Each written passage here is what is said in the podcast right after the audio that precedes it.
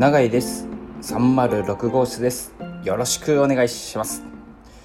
いやあのー、今回あのー、またまた私一人ということなんですが、えー、昨日ですねあのちょうど私のまああのちょっと専門学校の話になって申し訳ないんですけども、えー、教えてた、まあ、2年生が約まあレクチャーをし始めて1年半ぐらい経ちまして最後の、えー、授業でした昨日が。でまああのー、最後のその私が教えてる場というのは UM という、あの UM デザインアソシエーションという場の中の、え、選択授業として、えー、講師をしているんですけども、まあ、一番最後の作品課題として、えー、こう出している内容がありましてこれが、まあ、もう一つの卒生という内容で、具体的に何かというと自分が10年後にやりたいデザインの仕事を先に形にして、えー、見せるというような内容なんですね。なので今やりたいことではなくて10年後こういうことをあの僕は私はやりたいんだこういう仕事をやりたいんだっていうのを、まあ、先にこう、まあ、言葉では表すとこがなんとなくモヤモヤと出てくると思うんですけどそれをまあ具体的な形として、えー、落とすというようなところで、えーまあ、それをこう見て何かこうそうですね卒業後にこう自分のために作るみたいなところなんですけど例えばまああのーカフェとかの、まあ、ロゴとかブランディングをやりたいよって思っていて今すぐはできないけどもっていうような人がいたら、まあ、先にその、まあ、具体的にこういうようなあのカフェのお客さんがいてクライアントさんがいてロゴを作ってこういうようなあのブランディングをしたいよっていうのも先に作る。例えばあとファッションブランドのポスターを作りたいっっていう人がいたら、まあ、それは実在するあのファッションブランドでも全然いいと思うんですけどそれを形にしてそれをグラフィックを作って、えそれを、うん、提示するという、まあ、そういう、まあ、先に形に起こして、えー、見せる見るという。ある意味これはまあ自分がクライアントでもありますよね。10年後の自分がクライアントであり、まあ、今の自分がクライアントでもあるというところでの、あのー、最後の卒生もう一つの卒生という内容を、えー、やってきたわけなんですけどもまあ、その、まあまあ、あの作品自体はすごい、えー、みんな、あの、なんだろう、各々の個性が出てて、非常に良かったなというところがありまして、で、まあなんかまあ、まあ、最後の授業ということで、まあ、最後にこう、まあ、総評も含めた、まあ、メッセージみたいなことを僕は、あの、話しました。で、えー、こう、なんか評価っていうことがあって、例えばまあ、卒生だったら、まあ、学校の評価、学校にいる先生の評価みたいなのがあってでじゃあそのそこで、えー、評価が受けなかったら、まあ、もう全然ダメなデザインかというところで、まあ、結構自信なくしたりとかあの疑問に思う人も、まあ、中にはいると思っていて、まあ、現に僕があの専門学校、うん、東京デザイナー学院というとこなんですけどもあの専門学校だった時にまああれなんですよ。あの卒業制作が、えー、何も賞にも何も引っかからなかったんですね。で結構やっぱりその専門学校内モチベーション低い人がいる中でまあ僕はどっちかというとまあなんか、ね、友達同士で喋って作り作って、えー、和気あいあいとやりながらあのみんなが作ってる中僕はもう一人あのイヤホンを耳に挿してで別に音楽とか流れてないんですけどそれで黙々黙々とこうやってたわけですよ。でうん絶対あいつらには負けないと、うん、絶対あの卒生の賞も取る。うんっていうような、まあ、意志と覚悟でやってたんですけどもまああのー、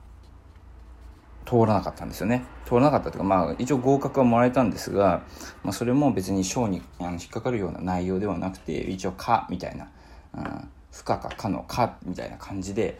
だったんですよ。まあ、当時すごいそれでもう何ですかね。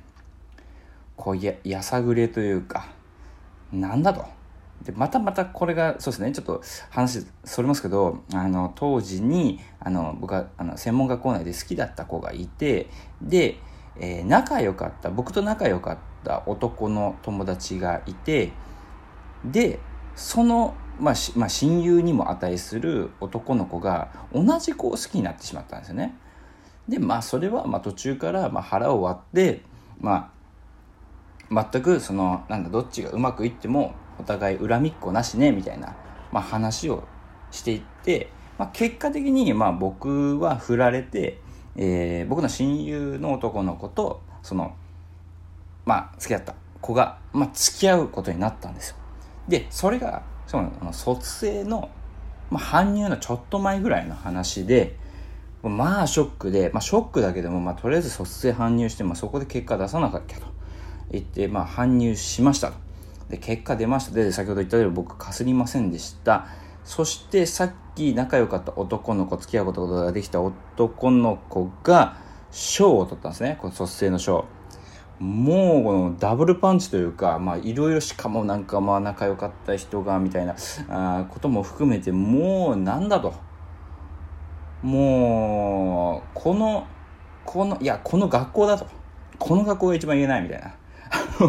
まあ当時はそんな風にこうなんですかね責任転嫁じゃないですけどあの思っててなん何の見る目もねえなこの学校みたいな。な何を考えてんだというふうなことを考えていましたその時。でまあ今あの、まあ、10年以上経った今こう振り返ってみると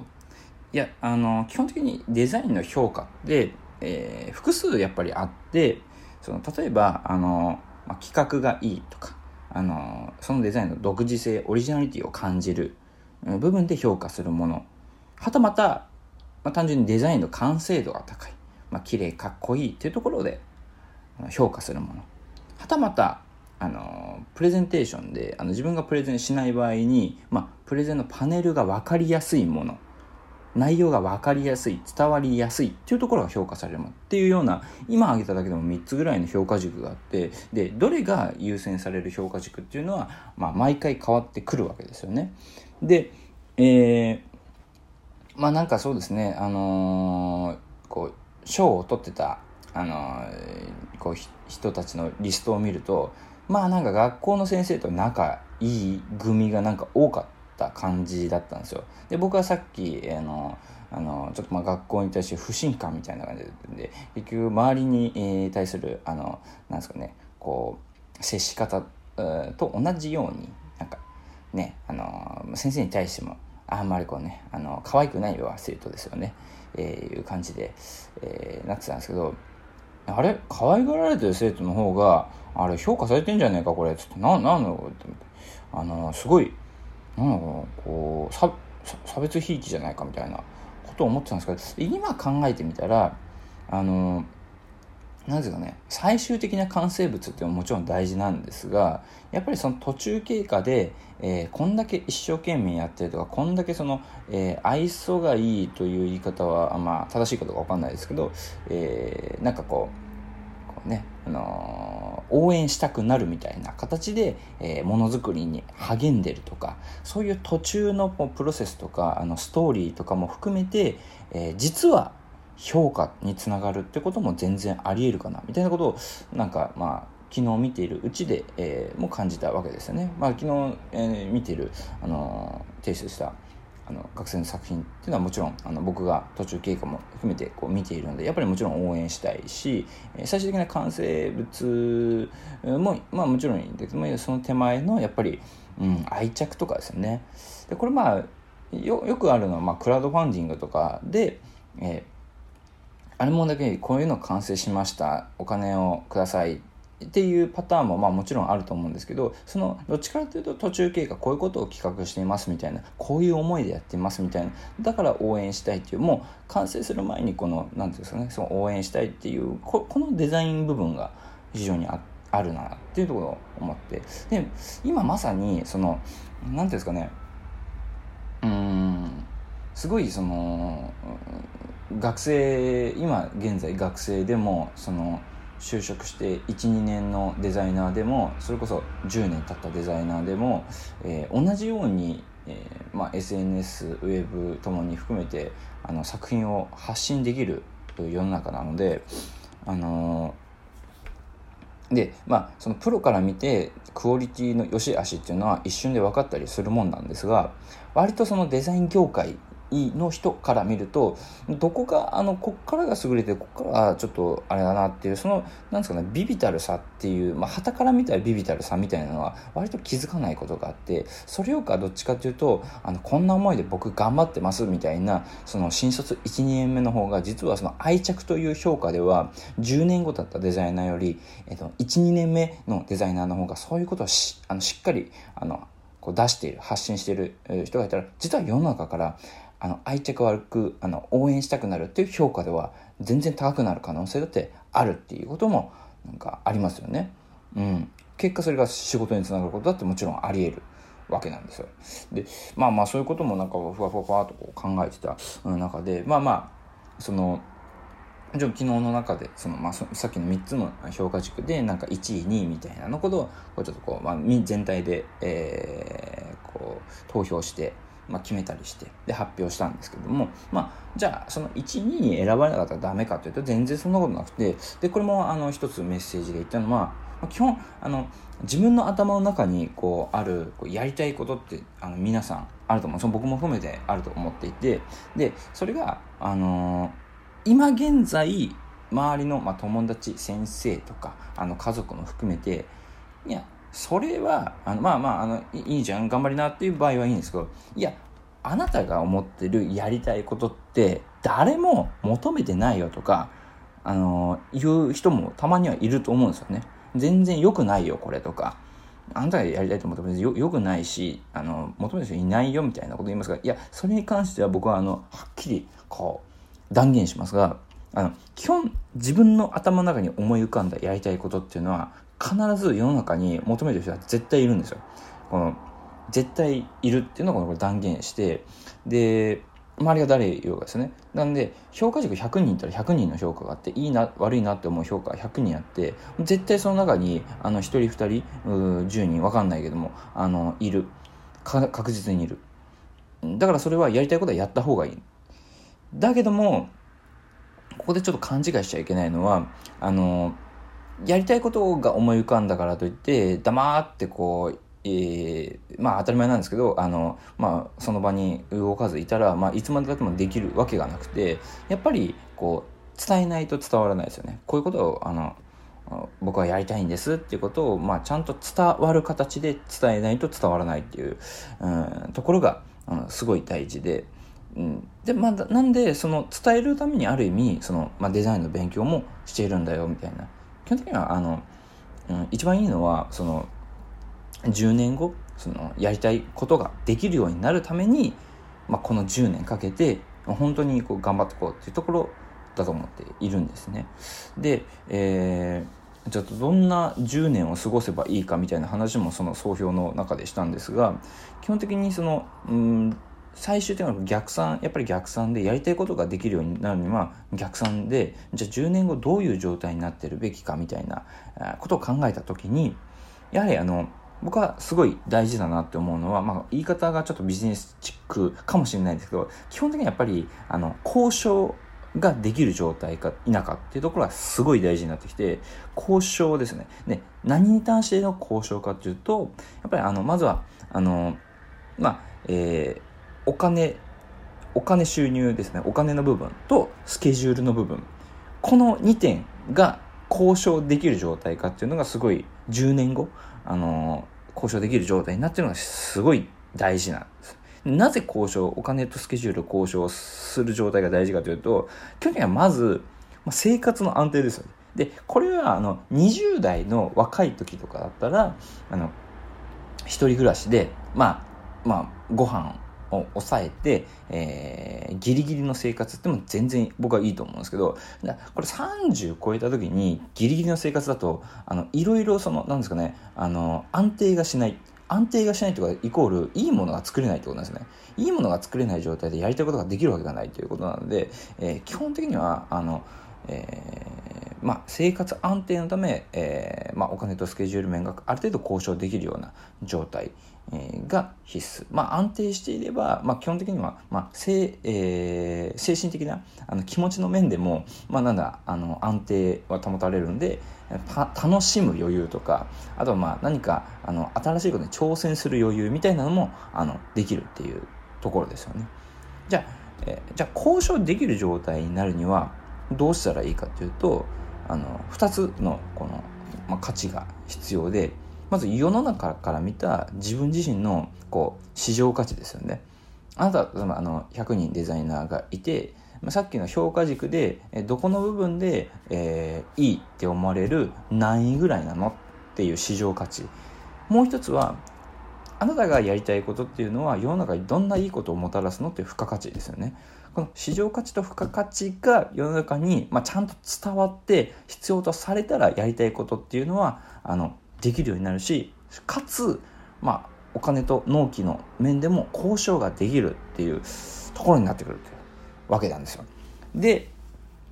じゃあ、じゃあ10年後交渉できるようになるには、あの、どんな20代半ばから後半を過ごせばいいかというところなんですが、これはまあ実績ですよね。実績を蓄積するっていうのがすごい大事になってくる。じゃあ実績って何かっていうと、まあ、それが、まあ、まあ、制作事例ですよね。まあ、こういうものを今まで作ってきました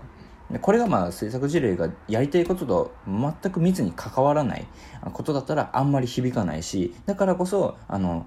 逆算してあのやりたいことの仕事が10年後これだから今これをやっていれば後々響くなってことを考えながらあのこう事例を作っていかなきゃいけないっていうこともあるしあとまああのなんか掲載何かに掲載される、まあ、デザイン誌だったり書籍だったりにあのその実績が掲載されるとかあの要はそれが評価のその証拠ですよね。とかあとまあ奨励を取ったりあのデザイン賞に入ったりとかいうこととか、まあ、それ実は意外にそれ以外にも例えばやりたい仕事が、えー、ファッション関係、えー、のデザインとかなってたら実はモデルの活動もしていますみたいなことがあのやりたい仕事につながる可能性だってあるしまあ写真撮ってますとかでもいいと思うんですけど何かその実績の蓄積で実績も一つじゃなくて、うん、そのやりたい仕事につながるような響くようなあの掛け算ですよね。これがやっぱりあのこの過ごす半ば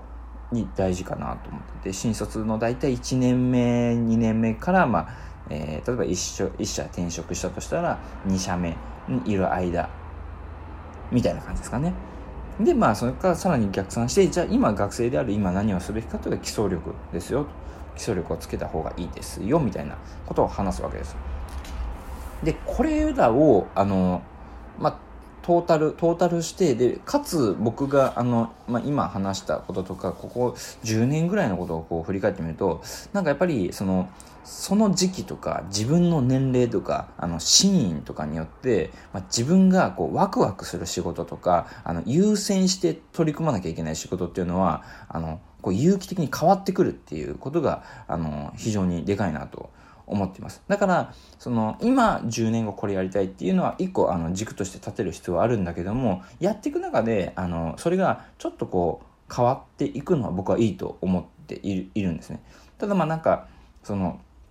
根っこにある大事にしなきゃいけない。まあ人とあの仕事をしたいとか、なんかそういうところは変えちゃいけないと思うんですけど、なんかまあ、その側のこういうことをやるべきなんだみたいなことはあのちょっと柔軟に考えてもいいのかなって割とそうですねうん本当そのまあ環境、まあ、時期っていう面で言えばその、まあ、結婚して子供ができたらその、まあ、ある程度やっぱり、あのー、自分だけの問題じゃなくなってくるので稼がなきゃいけないというところで、まあ、稼ぐための仕事を、まあ、優先するのか。でかつ稼ぎながらワクワクする仕事ってなんだろうなっていう、ことが、まあ、考え方でシフトされるわけですよね。うん。割とそうですね。あの20代半ばの時ってそのお金よりも実績かつワクワクする仕事の方がやっぱりあの優先軸で、えー、やってたけどもまあねやっぱりなかなか、ね、生活基盤をちゃんと作らなきゃいけないってなるとそれだけじゃもうダメになってくるっていうこともまあありますね。そうですね。あのー、まあ、前回ちょっと工藤さんの一人喋るの時に、まあ、M1 の話がちょっと出てたり、えー、したので、えー、まあ、そこの派生の話じゃないですけども、まあ、あの、優勝されたのは、あの、若手のコンビでしたね。で、えー、僕は、あの、なんですかね、あの、あの審査とかは、そこ、そこは全然、あの、まあ、異論はないというか、あの、まあ、決まるべきして、あの、決めたというところだと思っているですが、なんかやっぱり、あの、その、えー、ずっとこう挑戦し続けてた人たち、まあ、コンビたちがいるじゃないですか。で、年齢的にも、あの、優勝した、あのー、二人よりも、やっぱ年いってて、で、なんですかね、い、いろんな意味でこう悔しいと思っているんですよ。うん、まあ、勝手に、まあ、そうそう、まあ、悔しいと思う。あの、まあ、なんだ、年下に結果出されたとか、初出場、初決勝出場なのに、あのー、いきなり優勝したとか、いろんな面でこれ、まあ、悔しいだろうなって思いつつ、なんか、ここもなんかわかんないですけど、自分ごとのように、その、えー、ちょっとなんか、変に悔しがったというか、まあ、なんですかね、あの、まあ、結果の差というか、な、なんですかね、この年齢、年齢的なところの、うん、じわじわ、おっさん、おじさん、うん、が、こう、ちょっと自分より下の人に明確な結果を出された時のこの悔しさみたいなのが、あの、勝手に、あの、悔しがるっていうことがちょっとありまして、えー、で、これまあ、あの、まあ、工藤さんとかとこう電話で、あの、話して、えー、いて、まあ、いろいろ、まあ、今年、そうですね、あの、自分たちが、まあ、M1 に初出場したりとかして、えー、この感じで、まあ、あの、30半ばと30後半ですよ。うん。で、まあ、まあ、世の中から見たら、まあ、おっさんたちが何やってるんだみたいなあのこととか、あの、思う人ももしかしたらいるかもしれないし、まあ、自分が、あの、10代後半で、えー、とか、まあ、20歳ぐらいだで、こう上を見て30半ばと30後半のあのデザイナーイラストレーターが M1 出ますみたいな見たら何やってんだっていうふうにもしかしたら思ってたかもしれないですね。いや思ってんなこれ。うん。おっさんたちがと。って思ってると思うんですよ。でも、あのー、で、今更みたいな、もしかしたら年齢的な部分で、今更なのって、その年齢的な部分の今更ですよね。で、もしかしたら思う人もいるかもしれないんですが、これ、あの、まあ、なんですかね、あのー、すべてにおいてちょうどいいっていう、まあ、いろいろこう、まあ、考える視点あるんですけど、まあ、もう一言言うともうちょうどいいんですよ。あの、今。今、やりたいことをやるっていうのがちょうどよくて、で、まあこれ何かというと、まあさっきの話とちょっと繋がるところがあるんですが、やっぱり20代の時って、あの、やっぱり、うん、そうですね、あの、やっぱ力をつけることとか実績を積み重ねること、デザインの、うん、ところで、まあすごい必死で、でもその時って全然その M1 出るとか、ああいうこととかに全くこう視点が、えー、行ってないというか、まあ行くはずがない、えー、ことで、まあその時にやってたら、まあ、それこそ何やってんだなんですよね。あの、やるべきことをやらずに何やってんだみたいな、なってくると思っていて、まあ、その、今その30、自分が30半ばになったところに、そのデザインをこう、世の中にもっとこう、笑いを絡めて伝えるみたいなことを軸としている中、まあその、今いろいろこう八方下がりになって、えー、出たんですけど、まあ年齢的に言うと、まあ、あの、もうほん、まあ、もうちょっと2、3年、あの、気づきが早かったら、まあ、2、3年前にあの挑戦でできてた可能性も、まあ、ある。けども、まあ、それらも含めて、まあ、今がちょうどいいんじゃないかなっていう思ってるわけですよね。うん。だからなんですかね、そうですね。ななんですか、あの、まあ、あの、僕はデザイン業界とかイラスト業界、えー、ひっくるめやっぱりまあ、あの、超クリエイティブ職なので、この、まあ、フォトグラファーでも、あの、その、なんですかね、あの、いいんですけど、その、この、まあ、30代の、30代の、そのなんかこの中、中途、中途半端なのかわかんないですけど、これぐらいの世代のおっさんおじさん、えー、は、あの、な、なんですかね、こう、もっと、で、すでにもう結果を出しまくってる、あの、キャツラ。キャツラは、まあ、いいんですよ。もう、そのままで頑張ってくださいって感じなんですけど、このなんか中途半、中途、そこそこ力がついて、中途半端になんかこう、うごめ、頭の中と体にうごめいているおっさんおじさんは、まあ、はたまたあの30代の女性の方も含めてなんですけど、いや、もっとね、あのー、頑張んなきゃいけないなと、思ったんですよね。あのー、頑張るだけは誰でもできるんですよ。これ、金ちゃんの言葉ですけど、頑張るだけは誰でもできるんで、やっぱり何かしら、その、おのおのが、やってきた。俺らのやりたいことはこれだっていうようなことを証明できる結果を、残さなきゃいけないな、という。このね、30代世代、えー、おっさんおじさん、もっとちょっとね、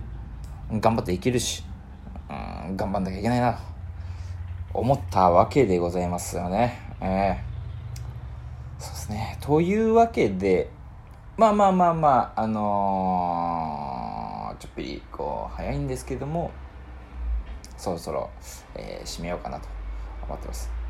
できればこの一人会続いてるんで、年内には、あのー、工藤さんと二人で、年内かわかんないな、年始になるかわかんないですけど、うん、近々、あの、またちょっと、あの、二人で撮ろうっていうことを、なんせね、あの、ちょっと東京青森間なんで、えー、なかなかこう、ちょっと会えないんですけど、もう、もう会ったら、二人で会ったら、次はあの、そうですね、